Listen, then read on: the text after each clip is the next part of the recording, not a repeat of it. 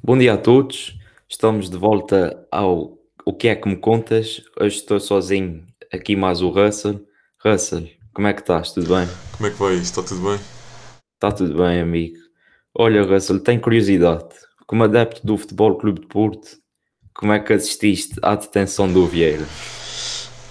Pá, tive alguma piada, né? Porque ao longo dos últimos anos toda a gente criticava que o presidente do meu clube, né? o Pinto da Costa, era o maior aldrabão que havia na vertente desportiva em Portugal e mesmo a nível internacional. E principalmente essas bocas vinham de benfiquistas, sempre a meio para ah, o apito dourado, não sei o quê, vocês já nem deviam estar na primeira divisão, deviam ter ido para a segunda divisão já, para a terceira, já nem deviam existir também. Pá, e agora quando vi que, pronto, foi detido, inicialmente pensávamos que era só suspeitas, né? Porque normalmente é o que acontece, as grandes pessoas a nível Portugal, pelo menos em Portugal é o que acontece, as grandes pessoas que têm dinheiro e isso tudo raramente são prejudicadas pela justiça. E ter visto o Luís Filipe Vieira detido daquela forma e agora estarem a descobrir uma quantidade de contas de dinheiro, de sacos de dinheiro em casa, no banco tinha 190 mil dólares, que diz que era de um falecido sócio do Benfica, uma coisa assim, um dirigente. Pá, tem sempre Esse alguma. Era bastante benevolente. É, não é? Não desejo mal a ninguém, atenção, mas uh, tem sempre alguma piada, né? É como as pessoas dizem, o karma vai e vem. Não sei tu, como benfiquista, como é que estás a sentir isso? Epá, para mim foi um, um pouco angustiante, não é? Eu sinceramente não apoiei a administração do Vieira. Eu tinha votado na altura no, no Lopes. Acho que tinha um projeto alternativo credível e podia fazer algumas mudanças necessárias no Benfica. Uh, infelizmente o Vieira não saiu na altura certa, provavelmente continuaria a ser investigado, não é? Porque ele está envolvido em muitas coisas a nível pessoal e, uh, naturalmente, mesmo que já não fosse presidente do Benfica, iria ser sempre associado ao Benfica, uh, mas pelo menos já não seria o presidente do Benfica a ser detido, teríamos outro presidente. e por falar nisso, agora, pronto, está lá o Rui Costa, que para mim é farinha do mesmo saco, portanto, o Vieira suspendeu o exercício da presidência, Rui Costa agora é que está na prática à frente de, do Conselho de Administração, mas uh, devido muito que não soubesse de algumas uh, manobras que foram feitas por, pela própria SAD do Benfica uh, para proveito de, do Vieira e de alguns amigos. creio que mais gente estava envolvida e sabia disso, mas ficou por ali. E de facto também concordo com o que tu dizes, a justiça infelizmente tem dificuldade a chegar a pessoas que têm um certo poder económico acima do comum. Uh, isso também descredibiliza de certa forma não só a justiça, mas o nosso funcionamento em sociedade, numa sociedade democrática, uh, porque depois centramos demasiado o nosso debate na corrupção e a gente acha que só os políticos é que são corruptos ou os dirigentes de clubes, mas não, a gente infelizmente temos corrupção desde o mais pequeno eh, nível, ou seja, desde uma junta de freguesia até um clube de futebol, ou, ou mesmo no nosso governo, infelizmente também existem alguns casos, e nós até aqui já falamos disso também. Agora, acho que não é algo que, que deva ser uh, o nosso foco no dia a dia, e penso que também existe um certo circo mediático à volta desses casos, muitas vezes, onde a comunicação social não faz o seu exercício informativo que deve fazer. ou seja, existem factos que devem ser transmitidos ao público que são importantes e a comunicação social preocupa-se mais em saber o que é que o Vieira está a almoçar ou está a tomar o um pequeno almoço. mas pronto, uh, fora isso, Uh, penso que é mais um caso. Vamos continuar a ouvir falar durante alguns dias. Quanto tempo é que apostas que, que este caso irá ser falado? Por quanto tempo? Até aparecer um caso mais mediático. Mas tu achas que daqui a não, 10 ou 15 anos vamos não. continuar a falar como o apito dourado?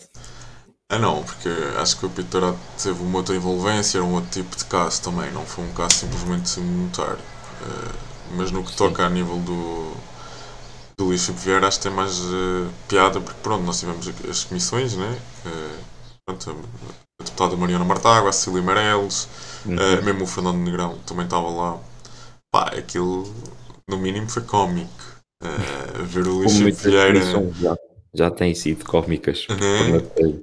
E chegar ao ponto em que o próprio presidente da comissão, o deputado Fernando uh, Negreiro, ou Negrão, peço desculpa, uh, diz que vai encerrar ali a comissão porque o Luís Vieira está a gozar com os deputados e com os portugueses, porque os deputados representam os portugueses. Uhum. Uh, é um bocado cómico e não saber o que responder na maior parte dos casos. Ah, não sei o que é que lhe responder, depois mando-lhe por e-mail a resposta. É, é, é gozar com os portugueses, não é? Claro. Dizer que não tem dívida nenhuma, que não deve nada ao BES. Não, não, eu não, não tenho nada de dívidas nenhumas. Eu sou uma pessoa limpinha. Nem, nem fiz nenhuma aldrabice a recomprar empresas ou recomprar dívidas que eram empresas dele originalmente. Vendeu a empresa e depois voltou a recuperar a empresa por outro valor. Pá, acho que aí há coisas que é gozar com os portugueses, não é? Com o pequenino, como estavas a dizer. Uhum. Sabemos que há, há corrupção em todos os níveis, é verdade que há. Umas, pronto, não tão danificador, tão, tão, umas que não danificam tanto uh, a sociedade, ou nesse caso a nível económico, mas uhum. isso é, é, é, é prejudicial. É, ai, fuck! é prejudicial. Exato. mas, mas, é mesmo assim, amigo, lá está. Um, acho que pronto, um ladrão rouba um euro ou rouba mil euros, é sempre um ladrão, não é? Sempre me ensinaram isso e, portanto, uh, quando, o fundo, quando no fundo se pretende prejudicar terceiros para obter vantagem própria e quando nós somos os terceiros, ou seja, o contribuinte, o, o povo acaba por ser de uma forma geral prejudicado porque são esquemas através de bancos, bancos que depois recebem o financiamento do Estado. Nós uh, estamos no meio disto tudo, quer queiramos, quer não, e quando eu digo nós, também estou-me a dirigir sobretudo a nós jovens, porque isto não, é, não são dívidas para serem pagas pelos nossos pais, uh, são dívidas que, que, estão hipotecadas para o futuro e que eu e tu é que vamos pagar, percebes? E é isso que leva a que o país depois também tenha alguma dificuldade de progredir e continuamos nisto todos os dias, as pessoas estão a ficar saturadas e depois optam por soluções que pronto, pode, pode, pode ser um discurso mais apelativo, mas não é, não são às vezes as soluções mais estruturadas. E quando refiro-me a isso, refiro-me a quando optam por discursos eh, populistas, eh, quando optam por soluções que parecem muito simples e que vão resolver tudo numa só pessoa, e, e na verdade sabemos que não é assim que funciona. E também tinha uma outra questão para ti, Russell, já agora que estamos a falar desse caso. Pronto, sabes que a minha área de estudo foi o direito e há algumas coisas que eu consigo compreender naquilo que, que é transmitido, mas como uma pessoa que não, que não tem tantos conhecimentos jurídicos, uh, sentes que as coisas não são passadas pela comunicação social de uma forma muito clara para o cidadão comum deste tipo de processos? Eu acho que acima de tudo também tem a ver com como o que tu acabaste de dizer, tu estudaste Direito, eu estudei Relações Internacionais e agora mestrado em Ciências Económicas. Uh, a mesma coisa acontece com, com alguns dos jornalistas, não são formados com a área de Direito, então quando passam a informação para a comunicação social, uhum. passam com o seu próprio entendimento, que conseguiram absorver da matéria em si. Uh, e isso depois acaba por uh, omitir algumas informações talvez mais relevantes que possam uma pessoa com um bocadinho mais conhecimento explicar de uma forma mais clara o que é que se está a passar do que outra pessoa que talvez não tenha nenhum conhecimento jurídico. Pronto, eles tentam passar a informação de forma que mesmo a pessoa com zero conhecimento jurídico consiga perceber o que é que se está a passar e o que é que é o, o caso principal, digamos assim. Uhum. Mas claro que a informação é sempre um bocadinho distorcida, como também vai passando de comunicação social e também quando tens uma CMTV que preocupa-se mais com, com os memes que aquilo dá, porque a verdade é essa, do que com a própria qualidade jornalística. Epá. Diz muito é do, do estado da nossa comunicação social. Pois é, é, porque eu senti isso, eu tentei colocar-me de fora e, e, estava a ouvir os comentadores e tudo a, a falarem sobre o caso e achei que estavam a faltar alguns pormenores importantes e havia questões que não, que não estavam a ser colocadas que, que, serão, que são do interesse geral. Por exemplo, mais uma vez temos um processo com milhares de páginas atribuído ao mesmo juiz de instrução, Carlos Alexandre. E não vi ninguém a questionar porque é que uh, este magistrado é que tem nas suas mãos os principais processos um, nesta fase de instrução, compreendes? Ou seja, não existem outros uh, juízes igualmente competentes para, para tratar destes processos mais, mais pesados. Foi uma questão que eu não vi, uh, que não vi grande debate. E o que eu vejo é o debate de qual é a carrinha que o Vieira está e tentar seguir o, o carro até uh, ao tribunal. E isso é compreendo que, pronto, as pessoas também gostam desse tipo de mexerico, digamos assim, é verdade. Mas estamos a centrar demasiado nisso. E depois, quando as pessoas vão debater a detenção do Vieira, uh, falam com a impressão que ficaram e não com detalhes. Não, não pormenorizam uh, aquilo que, pronto, que é importante na verdade para o processo. E isso, pronto, entristece-me, mas uh, tenho esperança que, que se vá alterar futuramente. e de resto, amigo, o que é que me contas mais? O que é que houveste ah, assim, de interessante para ti? Tivemos por acaso sorte, né? Estamos a gravar hoje, dia 14, e ontem à noite, segundo a RTP Açores, que já se passou pelo Facebook, né? Uh, o atual líder do Chega Açores uh, vai abandonar o partido, uh, diz que não, não tem disponibilidade para continuar com a sua vida política ativa e estou curioso para saber que deputado é que o Chega nos vai apresentar agora. Admito que não fui ver às listas quem era o terceiro deputado.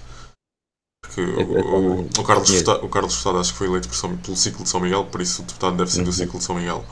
Admito que não fui ver quem era, mas será mais uma, mais um episódio já, de comédia, digamos assim. Que vai nos surpreender pela positiva, se calhar vamos ter agora um deputado eloquente, ativo, com boas propostas ou. Estás a dizer que os, estás a dizer que os dois deputados não são eloquentes e com boas propostas? Epá, eu não, não acho que estás a fazer um discurso ao contrário senso, que não é bem o que eu queria dizer. Mas a verdade é que a verdade é que se vier alguém digamos, que seja a imagem do Chega, não esperamos boa coisa. Agora, uh, pode ser que sejamos surpreendidos pela positiva, como eu estava a dizer. Vamos esperar para, para saber quando é que, que teremos novidades. Epá, eu honestamente já espero tudo, mas isso por um lado até é bom para o atual governo, né? O José Pacheco era quem apoiava mais o governo atual do que o próprio Carlos Furtado de certa forma até querer um bocadinho mais de estabilidade a nível regional. Sim, sim. Agora, a não ser que venha um, uma pessoa que seja mesmo completamente chegada ao, Carlos Furtado e a situação continua na mesma, na mesma corda bamba, né? Que ou tu consegues que o deputado do PAN vote a favor, uhum. ou então, pronto, vais ter sempre aí propostas que não vão ser aprovadas porque o Chega não, não, está, não está numa sintonia. Mas eh, é uma, não deixa de ser uma situação caricata, né? porque chegaram cá os Açores com o objetivo de dizer que iam ser diferentes, que iam ser um partido, pronto, seguindo mesmo as linhas de discurso do, do André Ventura, né? Uhum. mas chegam cá e afinal de contas são aos mandados do próprio André Ventura, não têm poder nenhum a nível regional, tendo em conta que um partido tem as suas próprias secções, que cada uma tem, as suas próprias, tem a sua própria autonomia, né?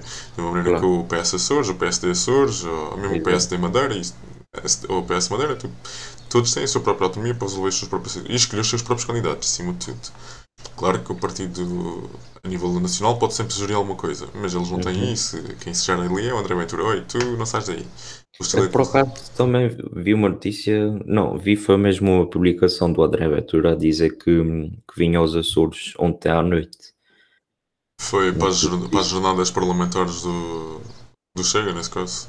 Não sei onde é que se realizaram, mas Carlos Furtado ainda foi ao, ao plenário de manhã, ainda esteve presente. Ok. Mas depois não sei o que é que se passou, não. não foi ontem a notícia fresquinha que temos aqui entre mãos. Mas uh, não deixa de afetar a nossa região, porque pronto, é um dos partidos que está na, no apoio parlamentar ao governo que nós temos atualmente. Uhum. Exato. Isso é um partido que não tem estabilidade. Que apoio é que esse partido pode prestar aos açorianos, né? Nenhum. Exato. Mas Está bem colocada a questão, sim senhor. E de resto, Russell, uh, tens acompanhado também, pronto, agora uh, tocando num tema mais a nível internacional, uh, a crise de Cuba. Sim, isso que é da, da falta de, de medicamentos, de, de recursos básicos? Atribuis, neste caso, a culpa aos Estados Unidos ou achas que é má gestão do, do próprio governo cubano? É, tem mais a ver com os Estados Unidos, nesse caso, com o embarque comercial, o embarque que se fizeram desde o início do Covid, desde a situação da, da pandemia, em que, pronto, é uma situação que já vai há, há alguns anos, houve sempre essa competição, esse mal-estar de, dos Estados Unidos ser um país não participa nas, nas mesmas ideologias que eles, não é liberal, uh, ali tão perto do território americano, e depois a, a situação escalou agora. Uh, admito que ainda não, vi, não li com atenção o porquê, mas sei que a razão atual de não haver medicamentos, não haver uh, alguns do, das necessidades básicas que uma pessoa necessita, um país necessita de oferecer aos seus cidadãos, tem a ver com o embarque que os Estados Unidos fez e depois tu tens aqueles memes todos no Facebook ou no, no Twitter de. É, tem sempre a sua piada nesse sentido, mas é uma situação triste para os cubanos. Já ouvi dizer que já houve algum, um, um morto ou dois mortos e tá, tem havido bastantes uh, pessoas. Eu só comecei a acompanhar a partir do momento em que vi que, que, o povo já se estava a manifestar nas ruas, e aí uh, acho que temos aqui um tema fraturante, porque eu não concordo que, que seja culpa do embarque comercial. Acho que afetou de certa forma, obviamente, o desenvolvimento económico cubano. Um, nós tivemos, aliás, em 2015, não sei, o Obama, quando foi à Havana, foi 2015, já não sei, mas uh, tivemos há, há, uns anos, vá, recentemente, não, não há muito tempo, uh, antes da administração Trump, uh, Obama procurou estabelecer melhores relações com Cuba. Uh, até existe aquela imagem dele a ver um jogo de beisebol em Havana e isso foi uma imagem de esperança para os cubanos. Uh, e procurou-se estabelecer um compromisso de, de, levantar esse embarque comercial e algumas restrições. Com, com a administração Trump, uh, houve um retrocesso nesse processo. porém, acho que e isso também os próprios cubanos afirmam atualmente, um, não podemos culpabilizar apenas Washington por aquilo que, que está a acontecer neste momento. Uh, a situação é mais complicada do que isso. Um, também não, é, é uma situação que é atribuível muito à pandemia, porque repara, a economia de Cuba é uma economia estática, é uma economia que depende muito do turismo um, e sabemos que o Covid, o turismo, foi uma coisa que ficou pelo caminho.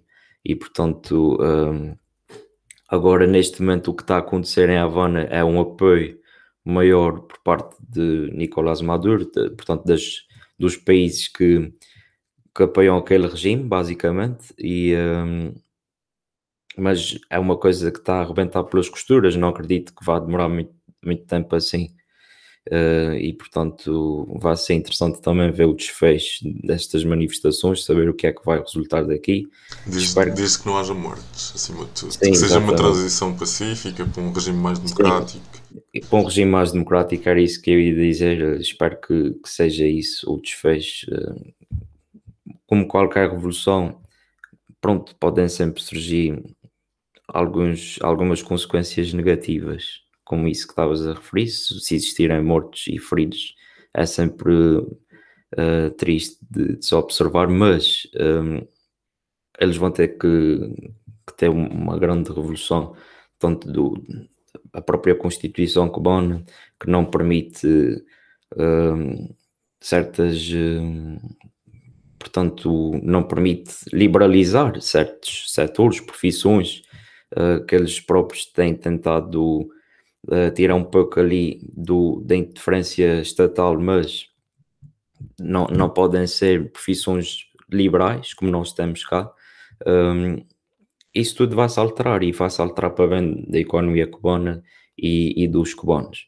Vamos ver, uh, mas acho que sozinha Cuba vai ter dificuldade. Há aqui também alguma interferência, interferência de, da China, que está a procurar aqui uma oportunidade. Já sabemos que a China gosta sempre de oferecer uma maçã envenenada, um, porque é um país atualmente imperialista, na verdade, um, e está aqui a procurar obter, na minha opinião, alguma vantagem e, e daquilo que tem sido o percurso de Xi Jinping, acho que, que é mais um golpe.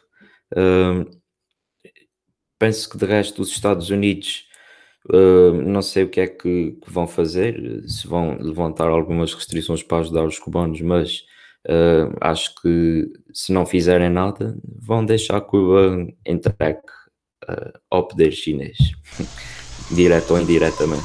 Ah, vamos ter que esperar para ver. A verdade é que grande parte do, do embarque que existe a Cuba foi à altura do, da administração Trump. Uh, sabemos que o Biden é um bocadinho mais humanitário, digamos assim, ou temos, uhum. essa, temos essa ideia dele, não é? Sim, uh, Por isso acredito que irá haver algum alívio e até, quem sabe, alguma ajuda humanitária dos próprios Estados Unidos, de forma a também não criar essa, isso que tu acabaste de dizer, porque um vazio de poder nenhuma das grandes potências quer. E um vazio de poder tão perto do seu próprio território, uhum. se aquilo cai nas mãos da China, é logo um outro problema que os Estados Unidos têm. Pois tem uma uh, posição estratégica interessante para a China. Por isso é que nós tivemos esse exemplo. Havia rumores na altura em que quando os Estados Unidos ameaçaram ou tinham a ideia de abandonar a base das lajes, que a China vinha logo ocupar o, o vazio de poder que os Estados Unidos iriam uhum. deixar. Exato. Mas claro que isso não acabou por acontecer, nem vai acontecer, porque os Estados Unidos sabem que geo, geopolítica é uma coisa importante para eles. Uhum. Foi assim que eles dominaram o mundo e continuam a dominar. Por isso eu acredito que eles irão ajudar Cuba no sentido de fazer a revolução, digamos assim, necessária para uma forma ordeira. Exato. Embora, pronto, às vezes sabemos que quando os Estados Unidos metem o pé, as coisas acabam por correr pior do que estávamos à espera. Mas esperemos que não seja esse o caso e que as coisas possam correr bem. Pá, porque acima de tudo sabemos que de todos os eh, de todos os meios que existem, quem está mais preparado para ajudar ali a Cuba, a Cuba nesse caso é mesmo os Estados Unidos. Estão a horas de lá e esperemos que tudo corra bem. Não sei, se te, não sei se tens mais algum tema que tu queres, queiras falar ou... Não, uh, por hoje não, não tenho mais nada para te contar, por acaso. Passo, passo, para a semana a mais, não é? O que trouxe hoje, exatamente. Vamos ver se, se, vamos ter algum convidado aqui por parte do nosso amigo Russell, anda nos contactos. ah, então vamos a tentar manter o, o podcast cativante e dinâmico também para os nossos ouvintes. Exato. Admito que quando criamos o podcast não estávamos à espera que fossem tantos. A verdade é que estamos bem contentes com o que estamos a conseguir alcançar e esperamos que podemos, possamos conviver com vocês um dia, fazer algo presencial quando a situação do Covid nos permitir. Para também criar uma dinâmica de perto com os nossos ouvintes. Porque pronto, também somos jovens, também queremos estar juntos. Uhum. Por isso, pronto, seria interessante. Ah, é isso, amigo. Por hoje é tudo, né? É tudo, amigo. Tá, estamos feitos por hoje. Foi a nossa rubrica O que é que me contas? Boa tarde a todos. Adeus.